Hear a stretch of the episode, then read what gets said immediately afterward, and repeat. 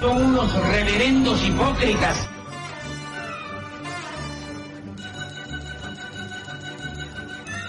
¿Por qué no suben a la tribuna a responderme si son tan hombrecitos? Tú te puedes reír, tú puedes decir lo que tú quieras, pero tú mientes.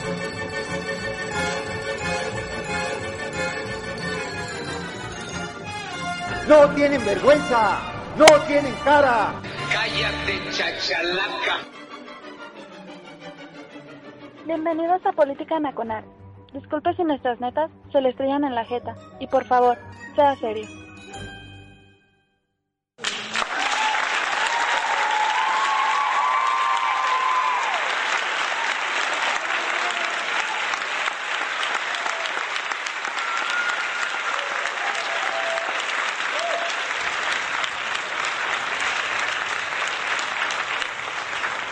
Gracias. Gracias. Gracias, gente. Bienvenidos sean todos ustedes a Política Nacional, aquí en radiotuiteros.com. Son, eh, es viernes, son las 8 de la noche en punto, hora del centro de México.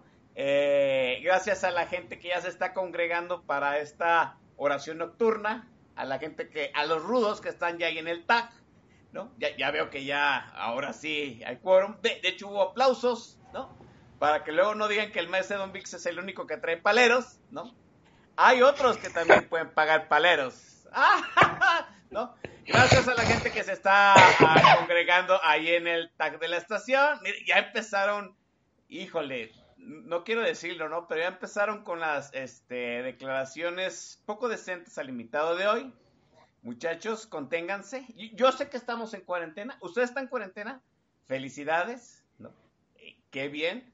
Goce su privilegio. E, El Chavira está en cuarentena desde desde el viernes pasado. Debo decir, este, debo decir que es una tortura, ¿sí?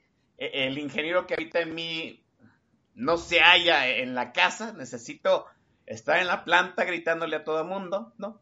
Oiga, sí, ¿quién tosió, no? A ver, las muchachas, las edecanes, yo, hoy vienen las edecanes eh, enfundadas como, este, la enfermerita de Kill Bill, ¿no? Entonces, eh, está repartiendo eh, gel antibacterial, pero recuerden que la instrucción es lavarse las manos con agua y jabón, ¿no? Eh, gracias a la gente que está ahí, que nos va a escuchar también en el podcast. Ahora sí ya nos pusimos a mano con los podcasts. Dios, por fin, ¿no? Ve, ya saben que el culpable es el Chavira, que, pues, ¿qué le digo, no? Luego le falla la consola y no hay podcast. Gracias por todo ello al joven Fauno, que es el jefazo de postproducción de Política Nacional. Eh, sin más preámbulo, déjenme presentarlo. Ustedes pensaron que no lo podíamos conseguir. Es una de las cartitas difíciles. Es Twitstar, aunque lo niegue, ¿no? Está conmigo el jefazo Macario Esquetino. Macario, buenas noches. Colega, muy buenas noches. Colega, ¿cómo está usted? Eh, bienvenido a Política Nacional. Por fin se le hizo. Eh, sí, por fin yo estaba tratando de que me invitaran desde hace tiempo, pero eh, el, el Dombis no, lo permitía. Afortunadamente hoy no pudo estar él y esto pues me da la oportunidad a mí. Sí, así es. No puede haber dos divas en, eh, eh, cantando en la ópera, pues, pero ahora vamos a hacer, como dicen, alter, así como alternados, como en los toros. Qué bueno que está el jefazo Macario Esquetino, que es colega, no, no veo usted a pensar que eh, Xavier es economista. Yo sé muy poco de esas cosas. Pero mire, en una de esas conversaciones tuiteras que tuvimos el buen Macario y su servidor, este, descubrimos que los dos somos ingenieros químicos. yo Efectivamente. No entiendo, yo, yo, no entiendo cómo un, econo, o cómo un ingeniero químico acabó de economista, pero, pero sí, puedo, sí puedo entender cómo este, los ingenieros químicos a todos le hacemos. Colega, Efectivamente. Bienvenido. Maestro Chavira, esa es exactamente la explicación. Los ingenieros químicos servimos para todo. Eh, de hecho, eh, salvo un único caso que conozco yo, todos los ingenieros químicos uh, son exitosos en lo que hacen en distintas áreas y el único caso excepcional es eh, Rocío Nale, desafortunadamente. Y sí, ¿eh? Oiga, por, por, ahí circuló una foto de Rocío Nale, ¿no? Pulcra, eh, este, su casquito reluciente, blanco, ¿no? Se la, señalando a una fotografía sobre un tripié en, este, en sitio, o sea, en, en las obras de dos bocas. Y mire, no hubo ingeniero que se la creyera, la verdad, ¿no? Pues no, eso no pasa, mano. No, pues Eso no o sea, pasa. Yo, yo le digo, el, eh, yo tengo un casco que me regaló mi, me- mi mentor en la fábrica, en la planta donde estoy, mm, queridísimo don Jorge González Ponce. Este, y no, pues el casco ya tiene sus, eh, sus, sus heridas de guerra, ¿no? O sea, no. Para no- eso no es, para nada. precisamente. Sí, no, pues es casco de seguridad. Para eso es, A para la que reciba- A lo mejor por eso el de la ingeniero, eh, pues no, no está rayado porque no lo usaba y los golpes se fueron directo a, la otra parte. Así es, eso es lo que vamos a tratar de dilucidar el di- día de hoy, porque mire, yo sé que ahorita usted tiene en su cabecita eh, canosa, en su cabecita reluciente, ¿no? Pues el problema de cómo eh, demonios hacer su sana distancia, cómo eh, calendarizar, programar sus actividades en la cuarentena, que no es cosa fácil, yo ya lo descubrí, pero pues detrás del coronavirus llegará este, azotará y se irá en algún momento de este año, ojalá, ¿no? Pero nos va a dejar un cochinero.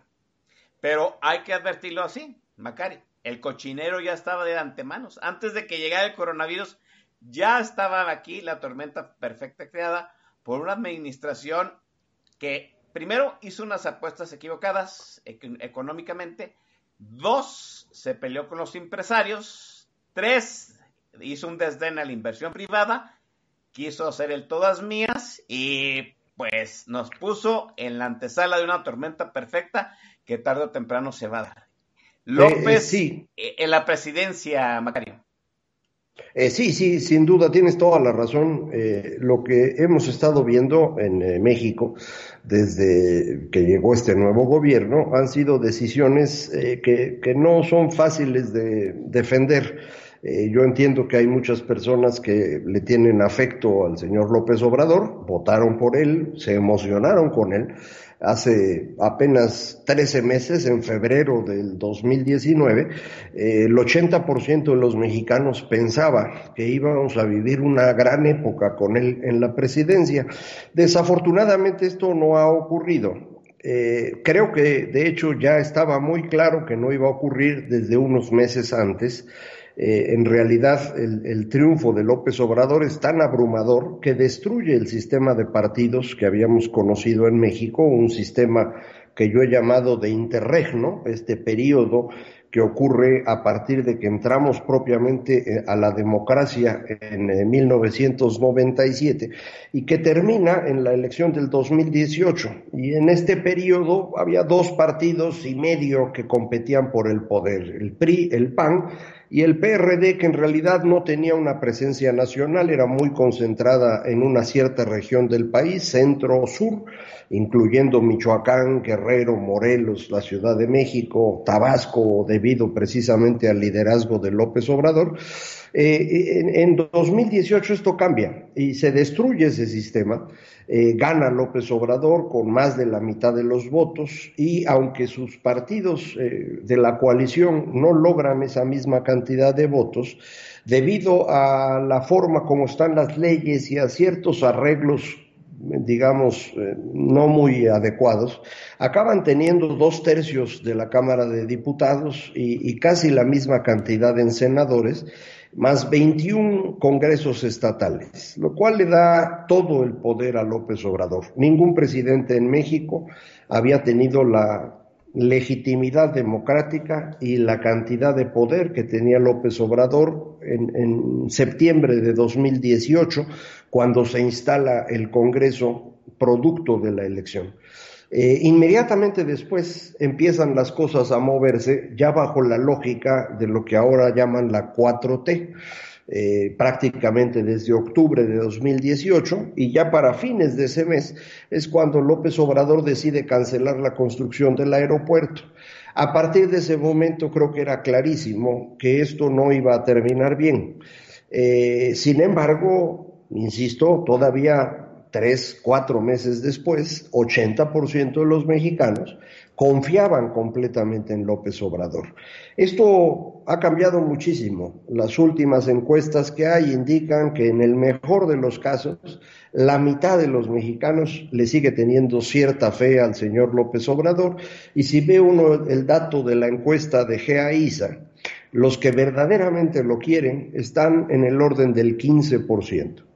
Esto es una pérdida de capital político espectacular, que no habíamos visto antes. Eh, habían llegado al poder con menos popularidad, pero aún así en buenas condiciones, Vicente Fox, por ejemplo, que tardó dos años en destruir el capital político y en buena medida debido a que no tenía ni el control del Congreso ni a los gobernadores, no era fácil para él gobernar, independientemente de las opiniones que usted tenga sobre, sobre el señor, era estructuralmente muy complicado. Eh, Felipe Calderón arranca con menos popularidad, pero la sostiene más tiempo. Eh, Peña Nieto arranca todavía con menos popularidad, logra recuperar con el Pacto por México y después se viene abajo alrededor de Ayotzinapa y la Casa Blanca. En el caso de López Obrador, la caída verdaderamente es espectacular. Y esta caída implica que se le va dificultando el llevar a cabo las decisiones. Pero es una caída producto precisamente de que sus decisiones originales, las primeras que toma, son muy negativas para el funcionamiento de la economía y eventualmente también para el funcionamiento de la política. Entonces, como, como dices, colega, lo que hace el señor López Obrador es ir cerrando los espacios y se pone en una situación que yo escribí, no me acuerdo, creo que fue el viernes de hace tres semanas, eh, diciendo esto ya se acabó, el sexenio está terminado. Y, y lo escribía yo antes de que el tema del coronavirus fuera un tema global ya sabíamos que existía, ya veíamos problemas económicos en general, eh, pero en ese momento para mí era clarísimo, eh, López Obrador llegó con una debilidad tan grande ya a este momento que no veo cómo podría seguir gobernando los cuatro años que le faltan, que ahí va a estar, pero no va a poder tomar decisiones. López Obrador ha perdido capital eh, político en lo social, ahí están las, las encuestas que antes él ponderaba de llegó, de hecho llegó a mostrar eh, páginas de reforma, ¿no? de consulta a Mitofsky diciendo pues tengo el 60%, 70% de la aprobación, o, hoy ya no quiere mostrarlas, ¿no? Hoy estoy seguro que en algún momento, tarde o temprano, va a decir pues que la prensa FIFI está vendida, que las encuestas no indican lo correcto, ¿no? Pero no nada más es una pérdida de eh, capital político social, se peleó con los empresarios, ¿no? O sea, eh, cancelar el aeropuerto internacional de la Ciudad de México. Eh, vimos que se canceló, los empresarios en algún momento pensaron en levantar el proyecto, yo, yo por ahí leí que se estaban organizando, pero la necesidad de López Obrador era que no se iba a hacer eh, eh, durante su sexenio o él no lo iba a levantar, ¿no? Hubo una especie de, ¿cómo decirlo?, abrazo de Acatempam, ¿no? Una ceremonia en donde el ingeniero Slim y él hablaron de pues, dejar atrás la cancelación del aeropuerto, ir a lo que sigue, pero la realidad, Macario, es que las decisiones que ha tomado López Obrador han ido en contra de incentivar eh, la inversión eh, privada aquí en el país, Macari. Eh, indudablemente, yo creo que la cancelación del aeropuerto fue una pésima decisión. No ganaba nada el gobierno mexicano cancelándolo. De hecho, perdía dinero porque tiene que indemnizar a los que habían contratado la deuda con la cual se estaba construyendo el aeropuerto. Entonces, se pierde dinero se genera desconfianza y se pierde una oportunidad muy relevante para construir una infraestructura decente para la capital de este país que sigue siendo la novena economía del mundo medida en términos del Producto Interno Bruto en paridad de poder adquisitivo. Si no lo quiere medir así, sino en dólares corrientes, estamos en el lugar número 15. Es una de las economías más importantes del planeta y tiene un aeropuerto que, pues, probablemente en los últimos 30 años ya no da abasto. A mí aprovecho para el comercial, me gusta eh, mucho cuando voy a Guadalajara porque es un aeropuerto decente. Ese es un aeropuerto que funciona, está bonito, eh, hay espacios y siguen avanzando, incluso estaban construyendo la terminal de carga, que me imagino se pospondrá un ratito ahorita con el tema de, la caída en vuelos por el coronavirus, pero bueno, eh, es un aeropuerto de muy buen nivel para una ciudad que es de las más importantes del país. Es mejor aeropuerto que el de la Ciudad de México. Y el de la Ciudad de México no funciona ya en las, eh, para las necesidades de lo que tenemos. Eh, de hecho, el segundo aeropuerto más grande del país y en momentos el primero es el de Cancún que ahora también va a tener sus, sus, problemas por el tema del turismo. Pero es un aeropuerto al que también se le ha invertido y se ha ido construyendo terminales nuevas para ir dando un mejor servicio a, a las eh, eh, personas que viajan. La Ciudad de México no. Y, y, se necesitaba, y lo intentó hacer Vicente Fox, y ahí es donde terminó su sexenio, cuando no puede llevar a cabo este proyecto de construcción del aeropuerto en 2002 poco después de que hubiera ocurrido el ataque a las Torres Gemelas en 2001, se le cierran ya todas las posibilidades a Vicente Fox. Había perdido su gran socio, que era el presidente George W. Bush, y había perdido dentro de México eh, este gran proyecto de infraestructura de ahí en adelante Fox ya no pudo gobernar, se quedó los siguientes cuatro años administrando con la inercia, eh, con un equipo que funcionaba razonablemente bien y todo el mundo concentrado en ver qué pasaba en 2006. Eh, hoy, eh, en lugar de haber aprovechado la oportunidad el señor López Obrador de que se construyera un aeropuerto que además era asunto de Peña Nieto, al cual pudo haber acusado de corrupto y pudo haber reestablecido las reglas sobre las cuales se construía eh, Texcoco, pudo haber expropiado a todos los priistas que según nos dicen compraron los terrenos adyacentes. Todo eso lo podía haber hecho Cancelar el aeropuerto no tenía sentido. Y, el problema importante para él es que a partir de ese momento todo mundo deja de creer en el funcionamiento del gobierno y la economía empieza a caer es muy notorio, yo hice una grafiquita que publiqué en Twitter hace ya probablemente seis meses o un poco más, en donde se nota muy claramente cómo el crecimiento de la economía mexicana, que rondaba dos y medio por ciento al año, en octubre de 2018, en el momento que él decide cancelar, se desploma. Y nos empezamos a mover alrededor del cero, que es donde estuvimos prácticamente todo 2019 aun cuando a fines de 2019 e inicios de 2020 ya empezamos a movernos alrededor del menos uno. Y es de ese punto de donde nos movemos para enfrentar la pandemia. Esta es la parte grave del tema. La pandemia eh, no es culpa del Obrador. Iba a ocurrir o mm, ocurre porque así pasan las cosas. El asunto es si tú tienes en tu país las herramientas para enfrentar estos fenómenos imprevistos que siempre llegan. Eh, y no, mm, llegamos en una situación verdaderamente compleja. En lugar de estar creciendo dos y medio, estábamos creciendo al menos uno, o si lo quieren en términos de español decente, nos estábamos contrayendo. Y de ese punto es de donde va a arrancar la caída. Y por lo tanto va a ser una caída mucho mayor que la que tuvimos en 2009. Sí, definitivamente. Aquí, aquí eh, uno de, la, de los rudos del TAC hace una pregunta bien precisa, ¿no? Eh, ¿Cuál fue el fundamento para este, cancelar el aeropuerto? Porque fue el punto de inflexión de esta administración, ¿no? O sea, podemos decir que el gobierno de López este, pues, tenía ideas, ¿no? Que de alguna, de alguna otra momento podían sucederse cosas mágicas, como por ejemplo esa bolsa de 500 mil millones de pesos que según eso iba a tener, gracias a que ya no iba a haber corrupción, que, de hecho nunca hemos, nunca ha dicho si lo tiene o no lo tiene. El punto es que el punto de inflexión es la cancelación del aeropuerto.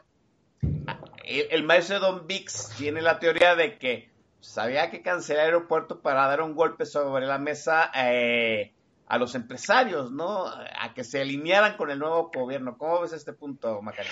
Eh, esa es una de las posibles explicaciones, no hay muchas, ¿eh? Es decir, no, no tiene ninguna lógica económica, no tiene lógica financiera, no hay ningún argumento legal detrás de la cancelación, porque él ha dicho que había corrupción, pero nunca persiguió a nadie por ello. Lo más cercano a corrupción que yo he escuchado es esta compra de terrenos adyacentes al aeropuerto por parte de priistas. Pero yo no sé quiénes son esos priistas, ni tengo documentos. Es un tema que a mí no me interesa demasiado, pero creo que el gobierno debió haberlos mostrado si efectivamente así era. Eh, porque al cancelar lo que provoca es esta pérdida de, confianza que va a dañar muchísimo el sexenio. Véanlo de esta manera. Imaginen que no hubiera cancelado el aeropuerto. La economía mexicana hubiera cerrado 2019 creciendo al 3, 3,5%. Y ahora la pandemia sería culpa pues, de los chinos o de Trump o de quien quieran ustedes, pero no de López. En cambio, al haber movido la economía en la dirección que la movió, y al haber concentrado en su persona todo el poder político del país, lo que hizo López Obrador es convertirse en el único responsable de todo lo que pase. Haya sido que llegó de China o que llegó de Estados Unidos o que llegó de la Luna, no importa, el único responsable es él, porque él así lo quiso, él así tomó las decisiones. Eh, eh, yo, yo estoy convencido que el Señor tiene realmente un problema, eh, un problema de sanidad mental. Eh, no, está en condiciones y, sus decisiones tienen que ver con un narcisismo, una egolatría excesiva, eh, patológica, que, que impediría a una persona funcionar normalmente. A él no se lo impide porque es presidente y por lo tanto pues no hay un, digamos, requisito o perfil de puesto, ahí hace uno lo que puede. Y se ha rodeado de personas eh, que no tienen el valor, el ánimo de enfrentarlo. Entonces, pues ahí, ahí va pastoreando el momento, pero, pero sí me parece que estamos en una situación grave precisamente por sus dificultades para entender la realidad y tomar decisiones eh, conducentes. Eh, llegando López Obrador por la la demagogia que ya había presentado en algunos otros casos, ¿no? Acuérdense, usted, acuérdense ustedes de, esa, eh, de ese escenario, ¿no? De, esa vez que a mano alzada en el Zócalo hizo pues, una encuesta, ¿no? Para ver si se eh, asumía como presidente eh, legítimo. ahora, esa situación de haber cancelado unilateralmente el aeropuerto, pues hay una réplica, en cierto sentido, un eco de esa situación eh, en, en, ¿no? Las, eh, a principios, el fin de semana pasado, de hecho, se dio una encuesta popular para saber si eh, se dejaba concluir la construcción de la cervecera Constellation Brands en Mexicali. Usted se acuerda, hay un grupo en Mexicali que acusa a, esta empresa de que se va a robar el agua de Mexicali. Obviamente hay pues, este, varios nombres de políticos coludidos de administraciones pasadas y la encuesta popular, a pesar de que la empresa ya tenía todos los papeles y todo, había realizado todos los trámites necesarios y los tenía en regla, pues la encuesta dijo que no, que la, no se iba a aperturar la, la empresa. Esto, esto es mucho en resonancia de la cancelación del aeropuerto, ¿no? El hecho de que una demagogia está, eh, ¿cómo decirlo, no? En contra de la inversión privada en este país, Macario. Eh, sí, pero es que esta forma de cancelar inversiones es eh, absolutamente ilegal. Eh, no, no era legal cuando se canceló el aeropuerto de la Ciudad de México, ni lo es ahora cancelar la construcción de esta cervecería. Eh, usar una consulta pública, como él dice, que no es consulta, es un ejercicio, digamos, de opinión pública que no tiene ninguna validez legal. con base en eso, pudo tomar la decisión del aeropuerto pero en los hechos lo que hizo fue cancelar todos los contratos y por lo tanto hacerse responsable del pago de toda la deuda que se había contratado para construir el aeropuerto y de todas las penalizaciones por cancelar los contratos. En los hechos, para mí, el señor López Obrador cometió un delito eh, en eh, octubre, o si quieren ustedes, en el momento que toma eh, la presidencia de la República, porque hay un daño patrimonial al Estado mexicano. Es decir, deja de construir una obra que era importantísima y a cambio paga penalizaciones que, nunca tuvimos que haber pagado. Entonces, utilizó dinero de todos los mexicanos para una cosa que le importaba a él, sin ningún fundamento legal sino pues, por sus pantalones, pues, como se acostumbra a decir. Eso, eso es un problema, eso, en mi opinión, insisto, es un delito. No encuentro cómo fundamentarlo jurídicamente, porque no, no soy abogado, no me dedico a eso. O sea, los ingenieros químicos hacemos muchas cosas, pero no tanto. Exacto. Y, y, entonces, bueno, pues no, no he sabido cómo hacerlo, ignoro si algún abogado lo sabe, lo que sí está claro es que uno no puede perseguir al presidente de la República por prácticamente ningún delito mientras está en el cargo, así que tampoco serviría. Bueno, hoy con lo de Constellation Brands es más o menos la misma cosa. Eh, el ejercicio público no tiene validez alguna.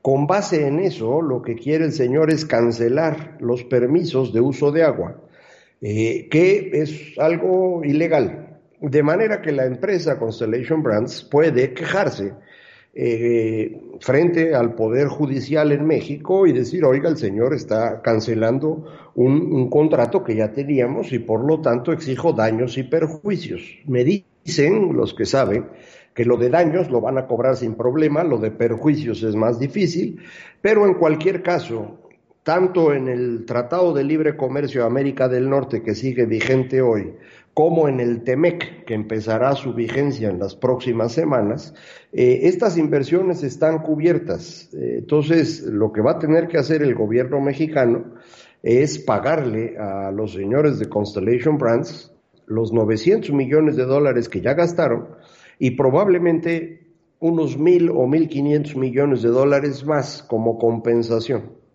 Es decir, que habremos tirado a la basura 2.500 millones de dólares, nada más porque el señor quería hacer su consulta.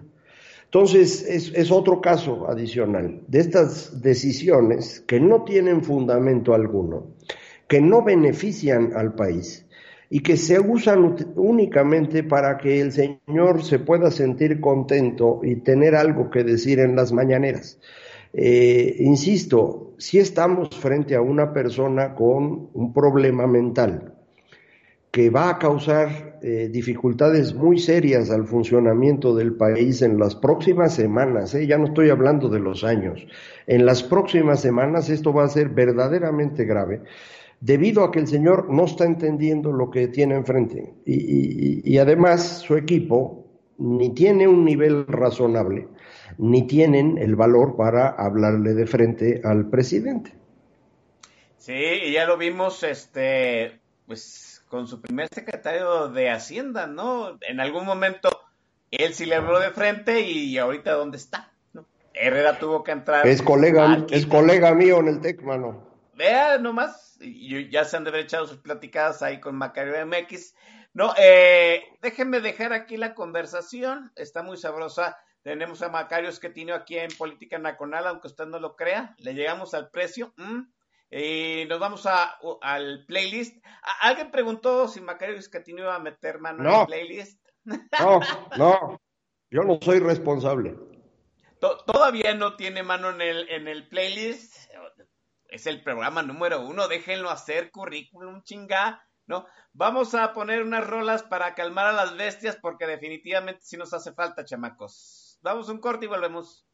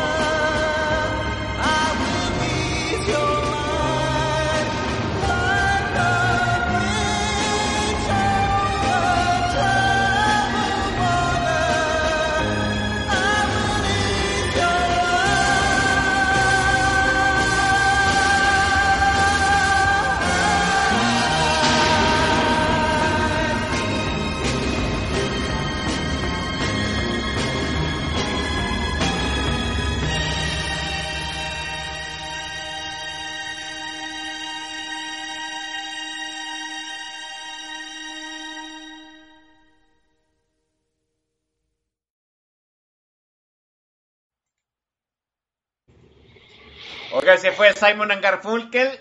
Ah, ¿No les gustó el playlist, neta? O sea, ahora sí estoy cayendo en cuenta de que pocas cosas les embonan. Ya vi que yo creo que el único, el único día que hemos triunfado en este año, y ya que vamos para el cuarto mes, pues ha sido el, día de Ricky Martin, muchachos. Qué, qué gustitos musicales los suyos, ¿eh? Déjenme dar las menciones porque luego hay gente que no cobra sus vales de Walmart. Sí. Ahí está en el Twitter el señorón Guillermo Grinch, está eh, Rodión Romanovsky, Luce Treviño, el señor Polo Álvarez, Miss Amita 13, eh, Pluviofifilia, que ya es de las este, de planta, Jorge Arce, el señor Corazcón y Janet Álvarez del Castillo, ¿no?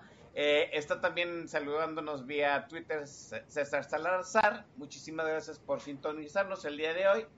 Ho- hoy no hay misas, o al menos en Jalisco no ha habido misas desde hace ¿qué? la semana pasada, entonces no puede haber excusa de no sintonizar Política Nacional que porque va a ir al Rosario de las 8. No, no hay Rosario, ¿no? Eh, déjeme darle la mención a la gente que está ahí en el TAG, los rudos del TAG. Romanos, los saludo. Está el señor Antorlimius, Billy Grinch, está, eh, híjole, qué nombre. Está el Master del Shah. Qué, milagro, ¿no? Cada, cada vez que no está el Master del Shah dándome eh, co- coscorrones desde el tag, siento que algo me falta. Es la necesidad de violencia. Está Euterio, eh, Montero 82, el señor Rapcal, Rapcalgar. Eh, está mi estimada Pre, Pre, esta casita desde Torontepec de las Manzanas. Que nos diga casita cómo están las cosas por allá. Ya están en cuarentenados allá en Torontepec. Eh, está el Presi Venus. Ah, el Presi Venus es porra, ¿eh? Eh, El Presi Venus cobra de la, del, del bolsillo de Macarios que tiene por lo que se ve. Sí. Eh, eh, Miura Mike. Está el chamaco latoso. El señor Garrick. Cotexman, eh, Luis Ramírez M, está Gonzalo Suárez, que le mandamos un abrazote a Gonzalo. Y- y ¿Quién, quién sabe? Estaba organizando los 15 años de su chamaca, quién sabe cómo los vaya a organizar en medio de este desmadre, ¿no? Está Pérez Jaén, el señor Gogiri, eh, el señor Yopuig, Pérez Jaén, Hernán Corona y el señor Amper Mexicom. Dice Casita que este, pues también en Torontepec están encerrados. Sí, Torontepec, por si no, usted no sabe, el nombre regional de eh, la ciudad de Toronto, Canadá. También están en este también están enclaustrados, ¿no? Y la esposa de Trudeau tiene coronavirus y aquí, mire, está rondando en Twitter la este la información, yo se la paso al costo desde Twitter, ¿no? Que también su majestad Isabel II tiene coronavirus. No me digas. ¡Sas! ¿no? La, dicen, ¿no? La noticia, pues al menos el príncipe Carlos, si él sí tiene, ya fue positivo, ya lo habían aislado, pero pues que ahora su majestad. Ya veremos, ¿no? Ahorita que haya más fuentes que lo confirmen. Estamos de vuelta aquí hablando con eh, Macario Esquetino. Eh, estábamos hablando de cómo el presidente desdeña las apuestas de los empresarios. Este país este país siempre ha sido un país de apuestas. ¿no? O le apuestan los empresarios o le apuesta y las apuestas del gobierno. Bueno, pues eh, el presidente López desdeña las apuestas de los empresarios, se las sabotea en ciertos sentidos, ¿no? Pero pues ahora también vemos que las apuestas iniciales en este sexenio también no están siendo las más correctas. Apostó por otro aeropuerto en Santa Lucía, ya le dijeron las eh, pues que las máximas organizaciones que eh, eh, que revisan el funcionamiento de los aeropuertos que no le van a dar autorización a vuelos internacionales porque eh, no está bien planeado el aeropuerto ¿sí? se necia hacer un este tren en medio en medio de la jungla en medio de una reserva natural ¿sí? Eh, dice él que ya hizo todas las consultas suficientes para que el tren tenga el aval comunitario, pero yo sé de buena fuente que hay dos, tres comunidades que se van a pelear a muerte porque el tren no pase por, por, su, por su reserva, ¿no? Por su hábitat. Este, y luego la apuesta petrolera, hijo de su madre. Eh, mire, cuando López Obrador habló de eh, apostarle a Pemex, de otra vez eh, amarrarse el cinturón todos nosotros para apostarle al salvamento de Pemex y que Pemex fuera otra vez ese gran engranaje que nos sacara que, que nos sacara adelante. Híjole, se me vinieron a mí pesadillas tenebrosas que luego suelen ser recurrentes en la gente de mayor de 40 años de aquellos años 80 en donde íbamos a, administrar la abundancia y luego tuvimos que defender el peso como perro, ¿no? Este, las apuestas petroleras de, de, de López Obrador tenían sentido, ahora estamos viendo que, eh, lo- que Pemex pues perdió más dinero en el año pasado que en ningún otro anterior. Ahora nos amanecimos con, la noticia de que Standard Poor's bajaba la, eh, la calificación a la deuda de Pemex y al, este, pues, a la confianza crediticia del país. Las apuestas petroleras de López Obrador, ¿cómo estuvieron, Macario? Eh, bueno, esta idea de eh, apostarle al petróleo es una muy mala idea eh, eh, para México en lo general. México, a diferencia de lo que todo el mundo cree, no es un país petrolero. Eh, no hemos sido nunca productores muy relevantes, eh, salvo en dos pequeños momentos. Entre 1911 y 1921, México producía petróleo de buena calidad, eh, en cantidad importante. Era el petróleo precisamente del norte de Veracruz, sur de Tamaulipas, de donde vienen eh, nombres que todo el mundo conoce, Faja de Oro, eh, la zona de Tampico. Esta región producía un petróleo muy bueno. A, buenos precios, eh, podía vender bien, eh, pero a partir de la constitución de 1917, que le otorga al Estado mexicano la propiedad del subsuelo, eh, las empresas petroleras internacionales empiezan a dudar de que convenga estar en México.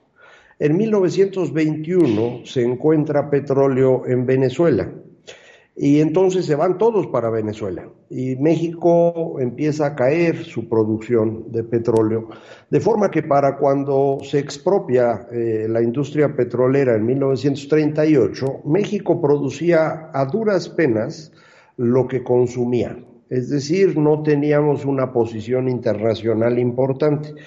Producíamos suficiente petróleo para lo que consumíamos en México, pero no había, digamos, exportaciones eh, en cantidades relevantes. Y así estuvimos todo el tiempo hasta que nos encontramos Cantarel.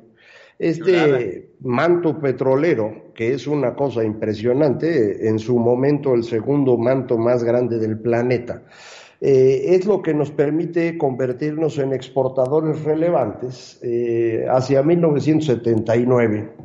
Y de ahí en adelante vamos a vivir de Cantarel. Los siguientes 25 años prácticamente estuvimos sacando petróleo de Cantarel en gran cantidad, es el que vendíamos y con ese vivíamos. En 2004 empieza la caída de producción de Cantarel, cada vez más acelerada. Eh, durante estos años habíamos encontrado tres mantos ahí cerquita que se llaman Q, Saap, que son de los que vivimos hoy. Y fuera de eso, la producción de petróleo en México es realmente reducida. Es decir, si quitamos Cantarel y quitamos Q, Malop, Saap, estamos hablando de que México produce en el orden de un millón de barriles diarios. Eso es más o menos lo que consumimos nosotros. En México se consumen eh, más o menos 700 mil barriles diarios de gasolina y otros petrolíferos adicionales. Entonces, por ahí andamos. Nos alcanza para vivir, pero no para construir un país alrededor del petróleo. Entonces, nunca fue cierto que el petróleo era la palanca de desarrollo, nunca.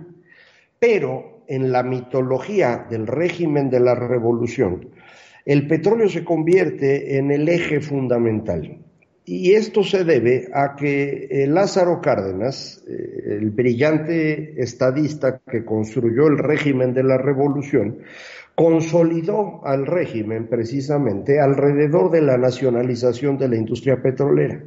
Cuando lo hizo, que además lo midió en tiempos de manera espectacular, eh, esto le permitía tener apoyo extranjero para evitar problemas mayores con las productoras de petróleo eh, y le permitía establecer dentro del país esta idea de que México había ganado por primera vez algo afuera. Digamos que habíamos pasado al quinto partido del Mundial, por primera vez.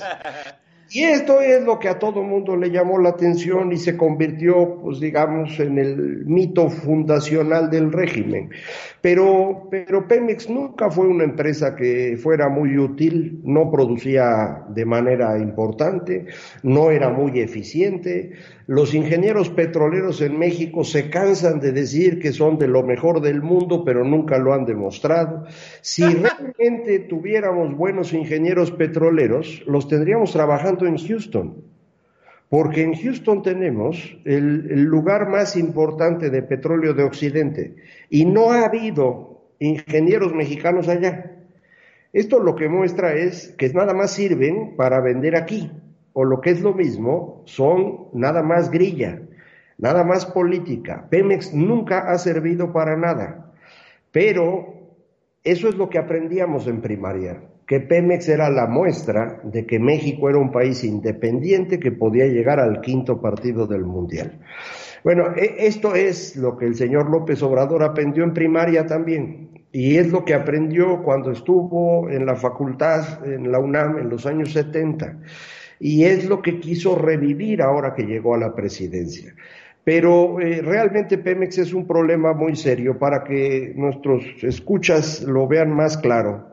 En este momento, los eh, pasivos de Pemex, sus deudas con acreedores y con trabajadores y pensionados, eh, representan 3 billones de pesos. Todos los activos de Pemex, incluyendo los mantos petroleros, valen un billón. Esto significa que la empresa tiene un valor neto negativo de 2 billones de pesos. Esto es equivalente al 10% del PIB y es una deuda impagable y no se va a resolver de ninguna manera. Si dicen vamos a invertir para encontrar más petróleo, bueno, lo que inviertas en encontrar el petróleo se va eh, a, a- perder en el momento de la inversión. Y si no encuentras nada, pues no vas a incrementar el valor de la empresa. De manera que la empresa va a valer de aquí a que se acabe el mundo dos billones de pesos negativos. Esto está quebrado y no hay manera de resolverlo.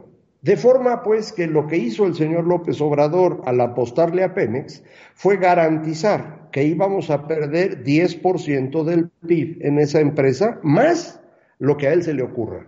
Porque, por ejemplo, la idea de la refinería, que decían que iba a costar 8 mil millones de dólares, ya no va a costar eso. No. De hecho, nunca lo iba a costar, pero ahora va a costar más todavía.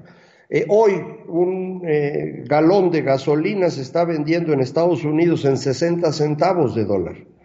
Eh, no, no paga ni el petróleo que utiliza. Las refinerías en este momento en Estados Unidos están perdiendo dinero. No pueden cerrar porque tienen que estar operando. A lo mejor los amigos del auditorio no lo saben, pero en este momento, hoy, se estaba vendiendo petróleo en el mundo a precios negativos. Es una cosa rarísima que sí ocurre. El año pasado, por ejemplo, se vendía gas natural en Estados Unidos a precio negativo, es decir, te pagaban por llevártelo.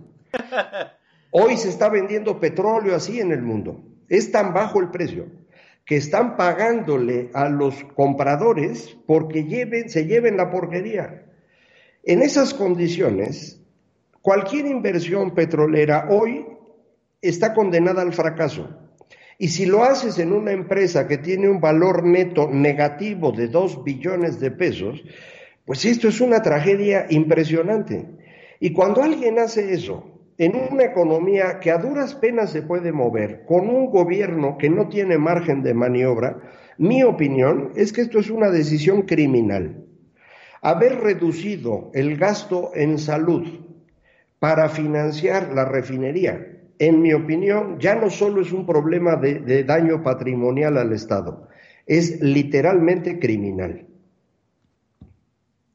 Ah, Hay una situación eh, eh, que yo creo que debemos de enfatizar aquí, ¿no? Eh, la reforma petrolera que se hizo el sexenio pasado, gracias a, nuestro licenciado presidente chulo Peña Nieto Bebé, este, estaba tratando en cierto sentido de emular una empresa no quebrada por encima de nuestra ¿cómo decirlo? De la vaca sagrada que era Pemex, ¿no? Pero ahora Macario lo- nos lo está diciendo enfáticamente. Ahorita cualquier inversión petrolera pierde dinero. No estamos ni siquiera, Macario, en condiciones de nuevamente retomar esa reforma energética y ofrecer exploración a empresas privadas. No, ya no. E- e- esa era la, la solución que había encontrado el gobierno del señor Peña Nieto, como dices. Eh, eh, podíamos haber tomado una decisión más dura, pero evidentemente el PRI no la iba a hacer. Entonces lo que en- encontró Peña Nieto con el PRI fue, pues vamos a hacer una reforma eh, energética que abra la competencia y que Pemex se vaya muriendo poco a poco. Y eso fue lo que hicieron. Y bueno, pues era una solución. Yo creo que no era la mejor, pero era una solución. Eh, ahora que el señor eh, López Obrador llega, cancela en los hechos la reforma energética, no la cancela legalmente, simplemente la dejan de aplicar, con lo cual creo yo cometen también delitos y eso pues ya lo pelearán los señores que están en este negocio eh, y trata de que Pemex empiece a funcionar. No está funcionando. Pero hoy, en este momento, con la guerra comercial petrolera entre eh, Arabia Saudita y Rusia, más el desplome de consumo de petróleo en el mundo, no hay reforma energética que valga. Si ahorita dices voy a hacer un farm out, voy a hacer una subasta, pues no va a llegar nadie, hermano, nadie. Entonces, en este momento ya ni solución hay. Eh, no, no hay nada que hacer. No, no hay nada que hacer por el ramo petrolero, pero el costo, el costo tan bajo del barril de, pres- de petróleo ya nos dejó un boquete, ¿no? Y vuelven las pesadillas de los años 80, ¿no? El hecho de usted presupuestar un barril a cerca de 40 dólares y ahorita está en 14, pues eso deja un boquete enorme en el presupuesto. Estamos hablando de eh, que ahorita el gobierno va a dejar de ingresar que menos del 50% de lo que había presupuestado en venta petrolera, Macari. Eh, eh, yo creo que es peor. Eh, se presupuestó en 49 dólares el barril. eh, No. Hoy la o- eh, 49 y hoy la mezcla está en 13. Entonces, pues, sí es una diferencia grandecita, pero el asunto es peor. El costo de producción de extracción únicamente de petróleo en México es de 14 dólares. La mezcla la estás vendiendo en 13 por cada barril de petróleo que México produjo el día de hoy, que probablemente produjo un millón setecientos mil, por cada barril perdimos un dólar, nada más en la extracción, sin considerar el traslado del pozo a la terminal, ni todos los gastos administrativos adicionales. En mis cálculos, de esta semana, la pérdida que debe tener Pemex en este año es del orden de 750 mil millones de pesos. Así que a los 2 billones de valor negativo que teníamos, que decía yo hace un momento, por el tamaño de las deudas contra el tamaño de los activos, súmele ahora otro billón adicional. Entonces, cada año que Pemex esté funcionando, el endeudamiento que va a requerir es del orden de un billón de pesos. Y ese billón no se lo va a prestar nadie a Pemex, porque todo mundo sabe, Pemex no puede pagar, por eso le bajaron la calificación. ¿De dónde sale el dinero? De los impuestos de usted. Así es. Impuestos que podrían estarse utilizando hoy para pagar todas las medicinas que no se están pagando, para comprar las vacunas de sarampión que nos hicieron falta y que provocaron eh, la pequeña epidemia de sarampión que hay en la Ciudad de México, para pagar montón de otras cosas que hemos dejado de pagar simplemente porque se le ocurrió a este gobierno que era una excelente idea apostarle a Pemex. No, hombre, no era una buena idea. Y es tan claro que no era una buena idea que nadie en el mundo está haciendo una refinería. Nadie en el mundo ha hecho una refinería en los últimos 30 años. ¿Por qué nosotros pensamos que sí? A lo mejor es lo mismo del, del bicho este del coronavirus. Todos en el mundo le apostaron desde el principio, lo más pronto que pudieron, al distanciamiento social. Y nosotros dijimos que no, porque nosotros lo íbamos a hacer distinto. Hasta he visto por ahí notas de personas que dicen, ah, es que el ADN del mexicano aguanta al coronavirus. Así no se puede, mano. No, no se puede. Es, es una, eh, ¿cómo, cómo dicen? ¿No? Política ficción, financia ficción. Es un país de ficción. Nos convertimos eh, en un país, eh, ¿cómo decirlo?, de fría realidad. ¿no? Es que este país eh, nunca ha sido muy serio, en eso yo coincido contigo, pero estos últimos 18 meses, desde el triunfo del señor López Obrador para acá, esto realmente es trágico, eh, porque eh, teníamos, por ejemplo, desde el sexenio del señor Salinas hasta el del señor Peña Nieto, en general, teníamos gabinetes que competían en calidad humana, en términos de capital humano, de capacidad, de experiencia, con el país que quisieran, ¿eh? Secretarios de Hacienda, de Gobernación, de Salud, de Educación, que en general eran de primer nivel, comparado con cualquier país del mundo. De eso pasamos a lo que tenemos hoy, que es verdaderamente patético. Es decir, solamente en Estados Unidos puede uno ver en este momento un grupo de personas tan incompetentes y al mismo tiempo tan serviles con su presidente como el que tenemos aquí. Y sí. Déjeme eh, cerrar este segmento en este momento. Vamos a venir pues a las soluciones trágicas, muchachos. No les va a gustar. ¿No? Nos va a recordar ciertas cosas que pasamos los que tenemos mayores de 40. Mientras vamos a darle continuidad al playlist para apaciguar a las bestias. Macarius, que tiene su servidor, volvemos después del corte.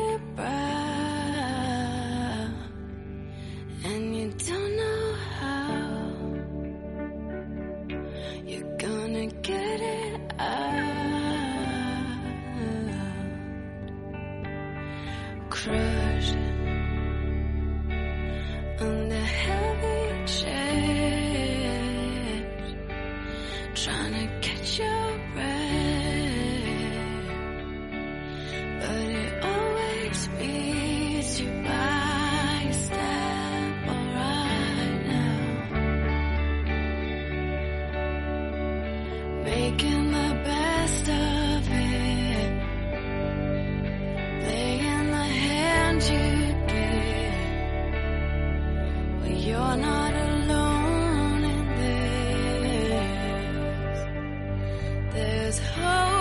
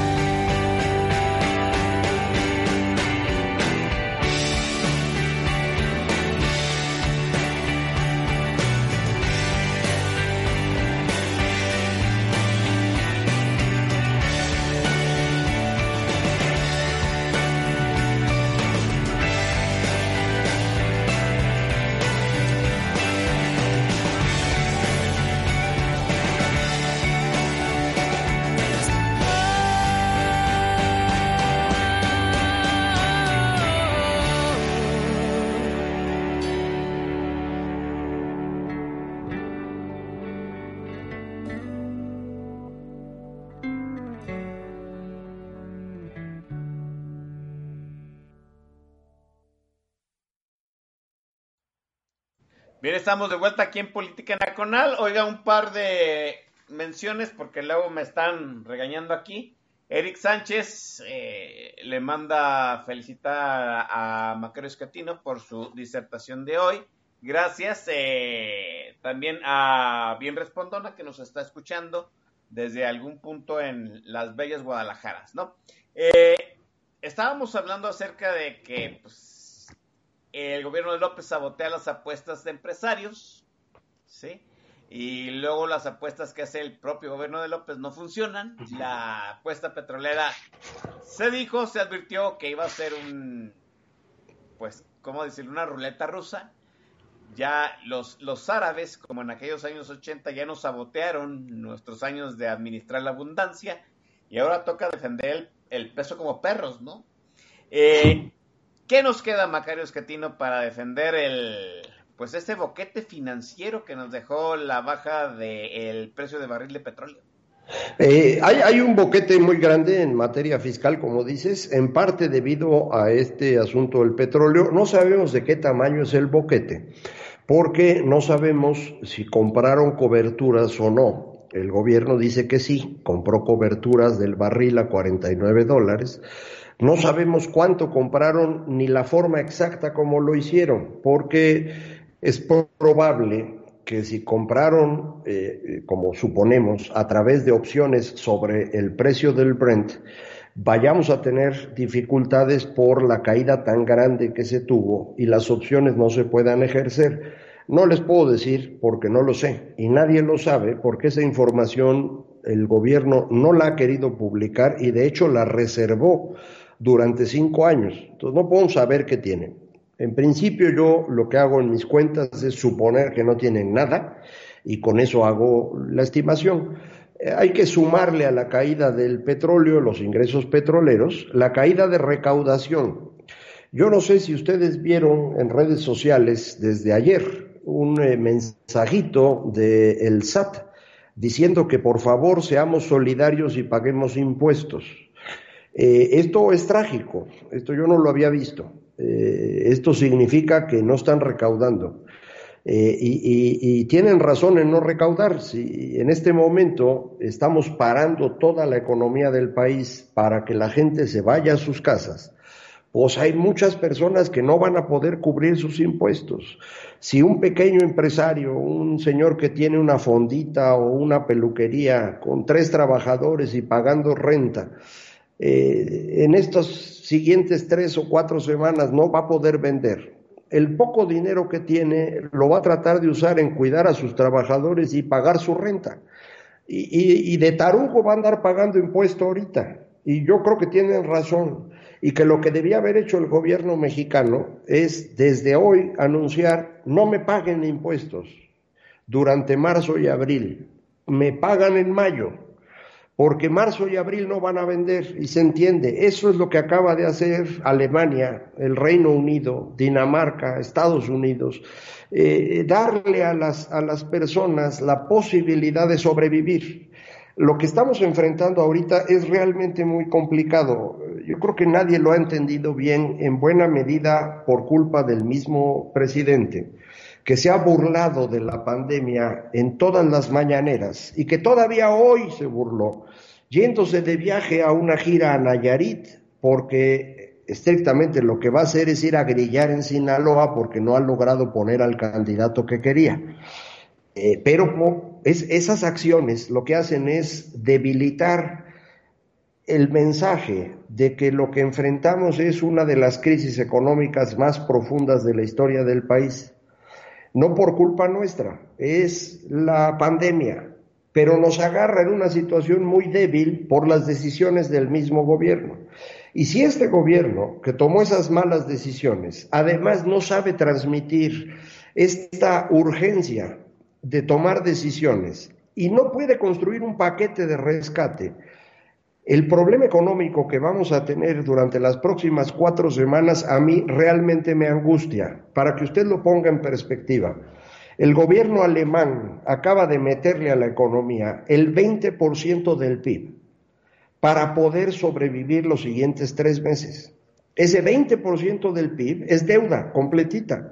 El gobierno alemán contrata deuda y mete el dinero a la economía de diversas formas. Estados Unidos acaba de meterle a su economía 10% del PIB. También de deuda. De la nada van a sacar el dinero y órale, pónganle a todo mundo. ¿Por qué? Porque vamos a tener cuatro, seis, ocho semanas de actividad económica casi nula. Si uno no hace esto, vamos a tener el problema de personas que no pueden conseguir para comer dentro de dos semanas o dentro de tres. En México tenemos al 60% de los trabajadores en la economía informal. No les estamos dando ningún apoyo. ¿De qué van a vivir dentro de tres semanas? ¿Qué van a hacer cuando no tengan para comer? Nada más con lo que han visto hasta hoy y, no se han dado cuenta del tamaño de la crisis, la popularidad del presidente se ha desplomado. Imagínense lo que va a pasar en las próximas tres semanas. El problema de fondo es que el señor presidente tenía una popularidad de 80%, decía yo desde hace rato, en febrero del año pasado, lo cual significa que 8 de cada 10 mexicanos estaban seguros que iban a vivir mejor. Y un año después se están dando cuenta que no solo no van a vivir mejor, sino que probablemente no tengan para comer dentro de 15 días. ¿Qué van a hacer todos esos mexicanos? ¿Cómo van a reaccionar frente no solo a la incapacidad del gobierno, sino a la pérdida total de la esperanza? Yo creo que no nos hemos dado cuenta del tamaño del problema que tenemos.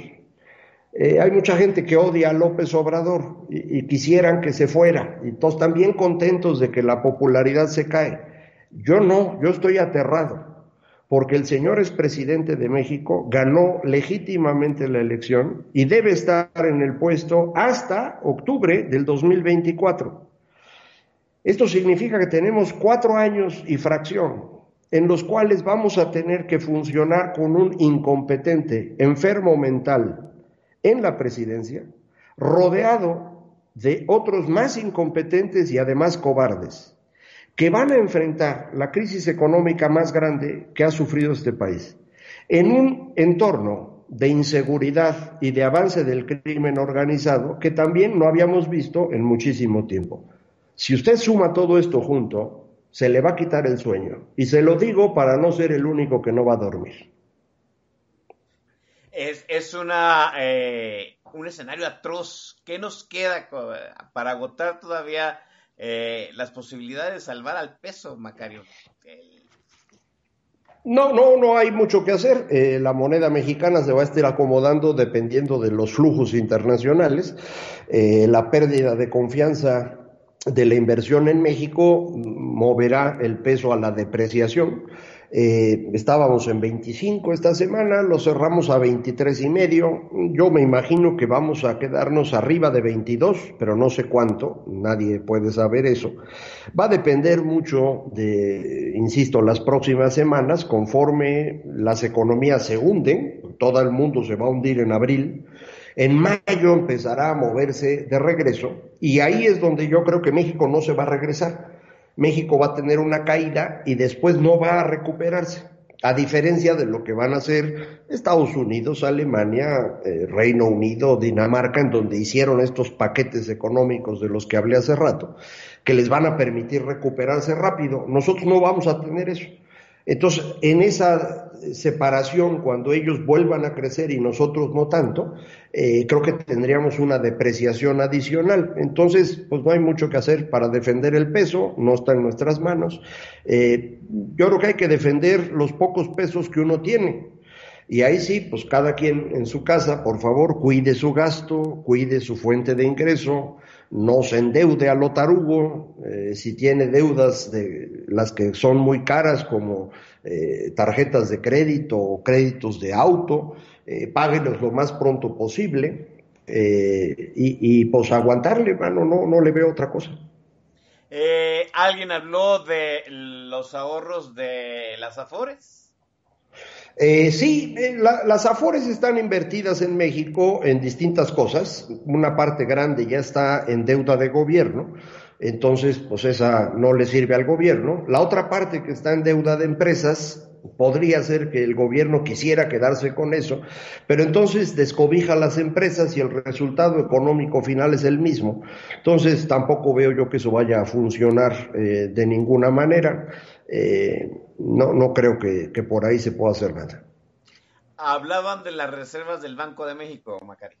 Sí, el, el, Banco de México, como todo el mundo sabe, es un organismo autónomo y las reservas del banco sirven para sostener la paridad contra eh, el dólar y a través del dólar con el resto de las monedas. Si el gobierno mexicano por alguna razón le entra la locura y quisiera quedarse con el control del banco y quedarse con las reservas, el efecto al final es una depreciación muy grande de la moneda. Porque si ya no hay reservas, pues entonces el peso deja de valer.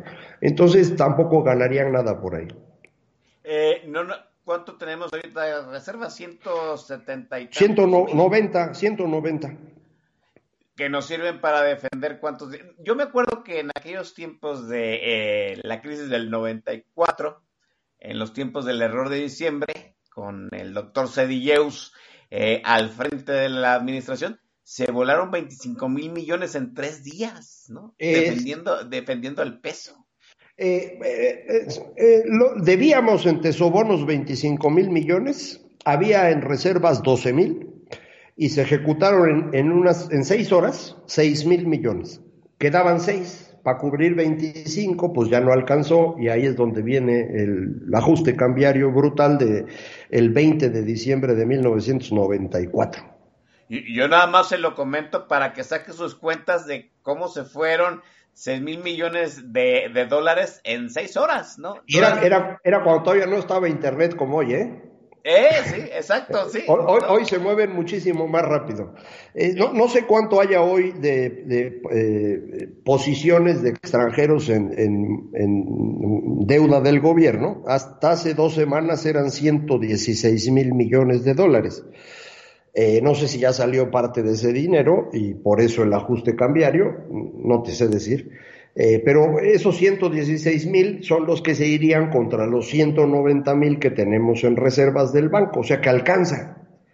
Pero mm, si perdemos reservas por alguna otra razón, pues ya no alcanzaría. Entonces estamos, hay, margen, pero no nos sobra, ¿eh? Tampoco. Eso sí es cierto. Eh, a- a- pero para ir por las reservas se necesita una reforma constitucional. O sea, no está, no está así de fácil. Entonces, No, no, exactamente, sí. Si tienes toda la razón. Y, y el gobernador del Banco de México, Alejandro Díaz de León, eh, va a defender al banco hasta el último momento. Así que, pues, o- tendrían que quitarlo y eso tampoco lo pueden hacer sin reforma constitucional, como dices. Ojo porque va a haber, se van a prender las al- alarmas amarillas en el Congreso. ¿eh? El, el Congreso, el Congreso nos está pasando muchas este, iniciativas eh, ahorita en el momento de la pandemia, ¿no? Es cierto, déjame nada más mencionar una, es cierto que la reelección de, diputados estaba desde el 2014, ¿sí? pero no estaban la- las reglas del cómo. Y las reglas que pasaron ahorita, mire, dejaron muchos, a muchos así tentados de, ay, güey, ¿no? La pasaron muy, muy blandita. Bueno, el punto es que hay que poner atención también en el legislativo porque, pues, muchos, muchos se van a hacer la pregunta de siempre, ¿no? Si lo que le falta al, al, al país, ya no es al gobierno, al país es dinero, pues agárrense de lo que hay, ¿no? Y van a ir por esas reservas. Eh, ¿Qué sucede con Herrera? Herrera, ay, no, esa cara cuando le tocó suceder a su, a su anterior jefe, no me gusta para nada. Ya no, vamos, digamos que Herrera ha sido el chalán del chalán ch- del chalán de los grandes secretarios de Hacienda que tuvimos en México.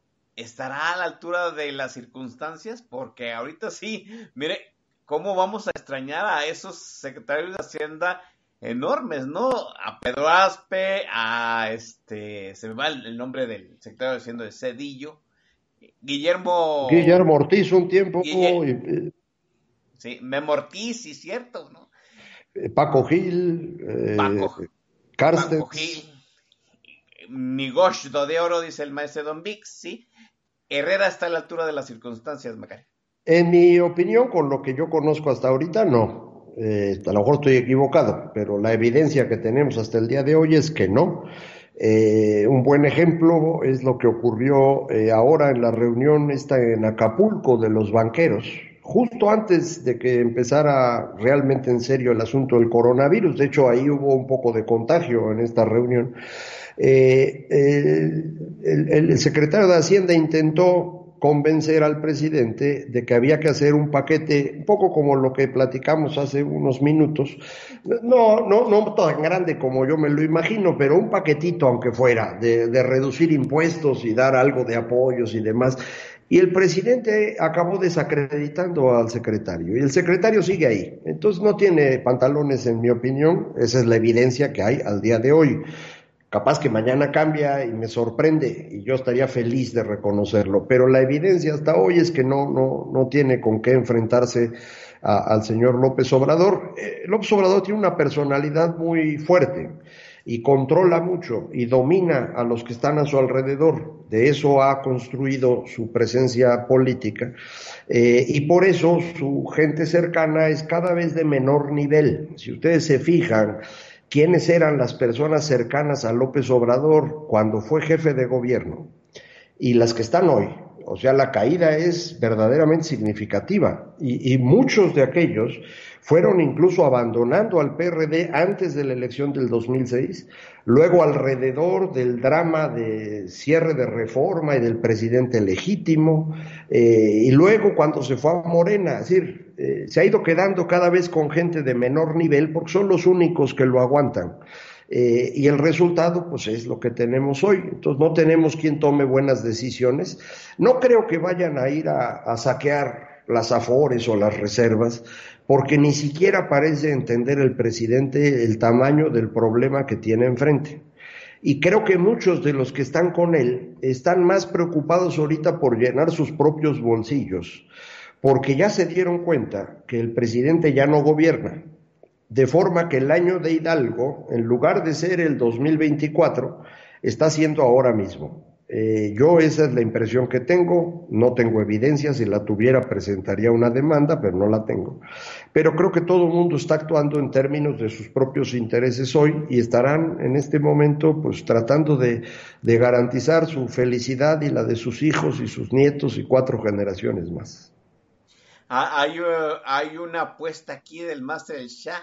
Eh, eh, recordemos que en esa crisis del 94, la, la última que padeció este país, eh, pues no había reservas, había que pagar unos bonos que se vencían y Bill Clinton en aquellos tiempos fue al Congreso de Estados Unidos a decir que no podíamos, no podían eh, dejar quebrada uno de los eh, socios comerciales recién firmadito el Tratado del Libre Comercio y nos ofrecieron un, ¿cómo se dice? Un, Una este, lana.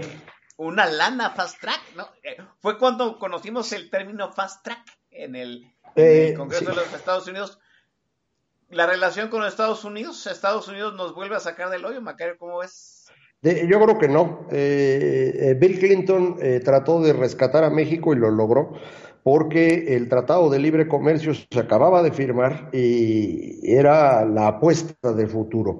Eh, de forma que él aportó 20 mil millones de dólares de los recursos presidenciales para defensa del dólar y consiguió 25 mil millones de dólares de eh, parte del Congreso, 10 mil del Congreso, 15 mil que le prestaron eh, del eh, Banco Internacional de Pagos y el Fondo Monetario Internacional, y a esto se sumaron 2.500 millones de dólares que juntaron Argentina, Brasil y Chile, porque el golpe del efecto tequila los estaba destruyendo a ellos también. Con eso salimos, con eso salimos, pero hay que recordar que estos 45 mil millones que eh, Clinton respaldó, los intercambió por las facturas petroleras. Es decir, durante varios meses, de hecho un par de años, eh, México no cobraba directamente el petróleo, sino que se pagaba a Estados Unidos para que de ahí fueran descontando los pagos de los intereses y principal de la deuda que habíamos contratado por emergencia. Hoy no tendríamos nada para ofrecer. Y no tenemos en Estados Unidos a Bill Clinton, tenemos en este momento a Donald Trump. Y lo vamos a tener al menos hasta noviembre, a lo mejor más tiempo, ¿eh? pero seguro hasta noviembre. Y, y con Donald Trump no hay nada que se pueda negociar. Eh, no va a venir a poner un hotel aquí, que es lo que sería la única cosa atractiva para él. Entonces, eh, no, no, no hay muchas salidas, mano. Por más que le busquen, eh, si quieren, piénsenle otro rato y si alguien se le ocurre, me avisa. Eh, no veo cómo vamos a salir de esto. ¿eh? Pues ahí está. Les dije que no, le iba, no les iba a gustar. Macario Escatino tiene rato que no duerme bien. Pues bienvenidos al club, muchachos, ¿no? Vamos a dejar aquí la conversación un momento con Macario Escatino. Vamos al playlist y retornamos para despedir esta charla que ha sido muy chingona.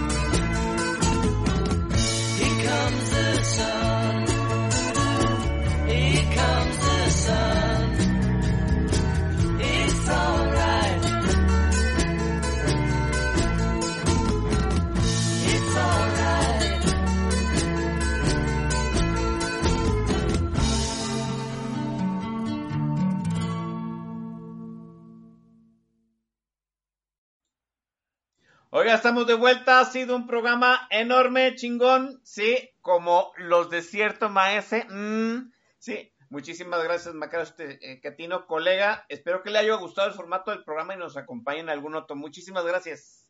Ah, al contrario, gracias a ti, gracias a todos los que nos escuchan y sí, con todo gusto. Y para la otra traigo mi playlist para que no digan. Ah, ya, se, ya se comprometió Macario Escatino para demostrarnos que él sí sabe de música. Mm, ¿no? Bueno, lo invitaremos próximamente gracias a la gente que ha estado ahí en el tag de la estación, los rudos desde la cuarentena, ¿no? Y la gente que estuvo ahí mencionándonos en sus tweets. Muchísimas gracias a todos. Esto fue Política Nacional por esta semana. Ya, ya les descontamos hora y media de su cuarentena, muchachos. Espero que lo hayan disfrutado. Nos estaremos escuchando la semana que entra. Cuídense y lávense sus manitas. Nos vemos.